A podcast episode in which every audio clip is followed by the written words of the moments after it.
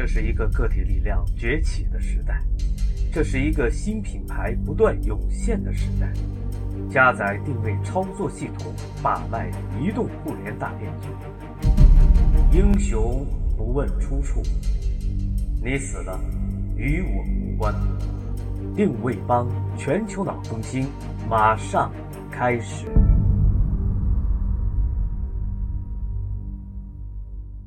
在第六条专有定律中，我们指出，你无法与竞争对手拥有相同的词或者定位。你必须找到一个属于你自己的词，你必须找到自己独有的特征。有太多的公司试图模仿领先者，他们一定知道怎样做最有效，这是模仿者们的逻辑，所以我们也照着做吧。这可不是一个好的想法。高明的做法是寻找一个能够令你与领先者抗衡的对立属性。这里的关键词是对立。模仿并不会起什么作用。可口可乐是最早的可乐，也是老年人的选择，而百事可乐则成功的将自己定位为年轻一代的选择。既然佳洁士拥有“防蛀”这个词。那么，其他的牙膏品牌就要避免“防蛀”这个词，而应该选择其他的特性，例如味道洁白、口气清新，以及最近出现的小苏打等等。市场营销是认知的竞争，你要想成功，就必须有自己独特的认知或者特性，并以此为中心展开营销。如果没有任何的特性，那么你最好有低的价格。各种产品特性不是生而平等的。对于用户来说，某些特性比其他特性更为重要，那么你必须努力拥有最为重要的特性。防蛀是牙膏最重要的特性，因此应当拥有它。但专有定律已指出一个简单的事实，即某个特性一旦被你的竞争对手占据，便一去不可得。你必须转向另一种次要的特性，并在该类产品中占有一席之地。你的任务在于抓住一种特性，并尽量渲染这一特性的价值，进而提高你的市场份额。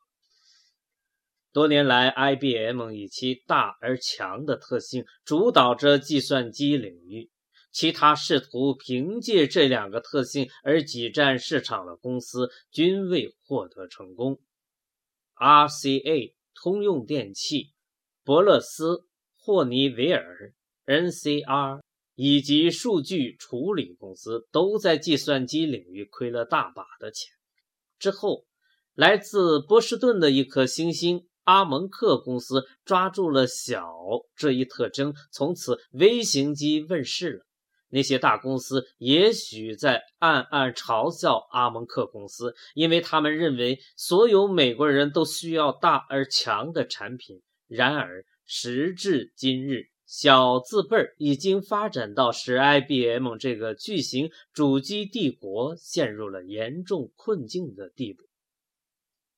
有这样一家公司，他从不嘲笑其他公司引进与其现有产品特征恰好相对立的新产品。这就是吉列公司，世界上最强大的剃须刀片生产商。它一直在高科技剃须刀片及刀架行业居于主导地位。当法国的一个新公司将一个相反的特性，一次性剃须刀引入该品类时，吉列本可以对其一笑置之，并以美国人喜欢有点分量的昂贵的高技术的剃须刀为理由而全力开展自己的研究，但他并没有这么做。相反的，吉列加入了这一新产品的领域。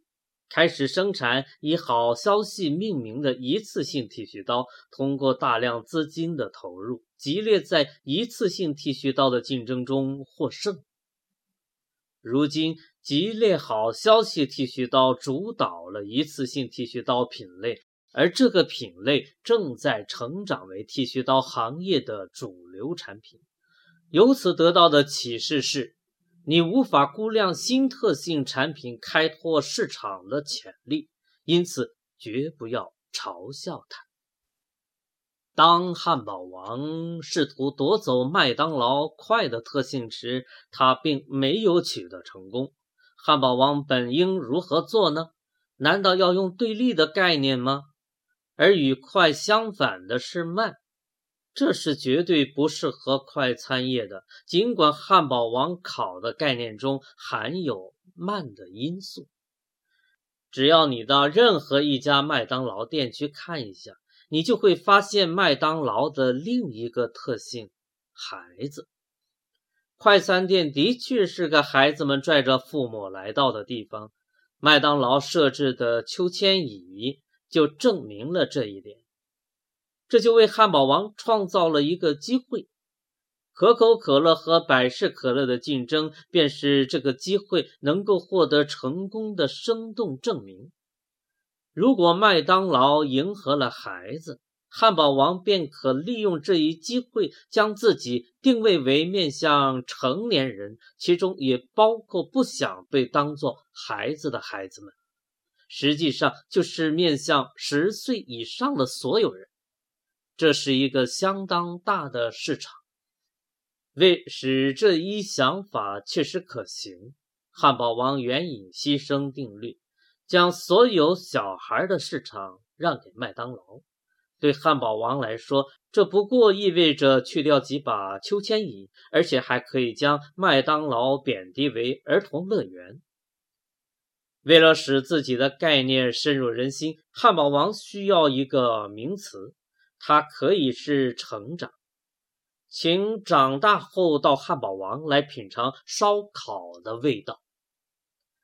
汉堡王的新概念将使麦当劳的董事们闻风丧胆。一个富有成效的营销计划就应当有这样的作用。